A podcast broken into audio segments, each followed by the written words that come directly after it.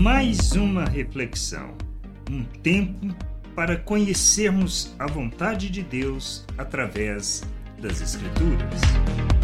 Bem-vindo a mais esta reflexão. Nós somos de Cristo, pertencemos a Cristo. Devemos andar na verdade. Devemos ser fiel à verdade. Quando nós falamos isso, será que entendemos? Jesus disse: Eu sou o caminho, a verdade e a vida. Ser fiel à verdade é estarmos em Cristo, é compreendermos que nós fomos feitos à Sua imagem e que devemos honrar o Seu nome. Devemos ser seus imitadores. Devemos andar na verdade. Devemos praticar a justiça, expressando e revelando Cristo em tudo que nós fizermos. Somos de Cristo, pertencemos a Ele e nele estamos. Quando entendemos isso e que compreendemos que estamos em Deus, na presença do nosso Deus, devemos santificar o nosso proceder. Devemos rejeitar toda a obra das trevas, ou seja, toda maneira de relacionar que expressa e manifesta a carne, que implica em revelar nossa arrogância, nosso orgulho, nossa hipocrisia, mentira, que devemos abandonar todo tipo de lascívia, de orgias, de toda a prática que traduz a satisfação dos nossos desejos carnais. Nós não podemos andar assim. Nós não podemos matar, enganar, roubar, mentir, sermos hipócritas. Não podemos. Isso não faz parte da nossa vida. Não é representando que nós alcançamos o reino de Deus, ou melhor, que somos alcançados pelo reino de Deus. Nós devemos sim compreender a obra que Deus realizou em nosso favor e em Cristo, compreendermos que devemos caminhar para a santificação para revelarmos o Senhor, pois à medida que caminhamos, conhecemos do Senhor, quanto mais conhecemos do Senhor, mais da vida eterna nós revelamos. Não existe outra condição.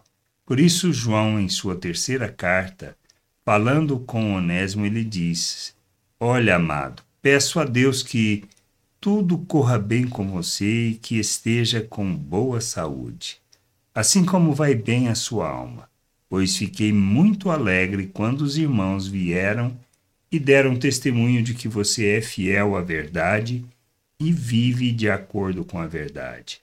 Não tenho maior alegria do que esta, a de ouvir que os meus filhos vivem de acordo com a verdade. Não existe outra maneira de viver.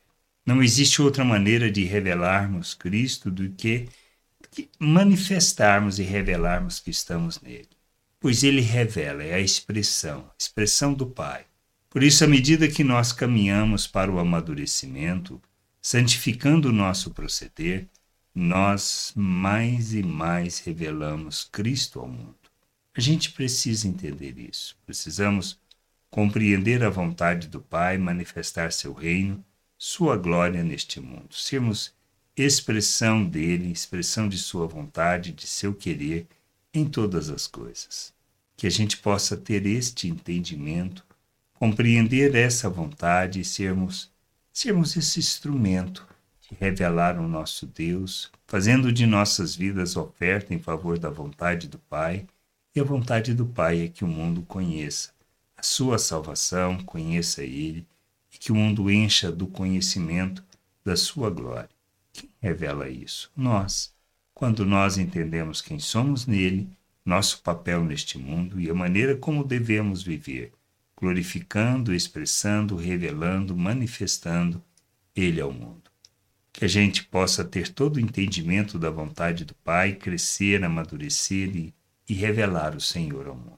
Pois Devemos ser fiéis à verdade, expressão de Cristo neste mundo, para que nós revelemos o Pai e assim possamos encher a terra com conhecimento da glória do Senhor.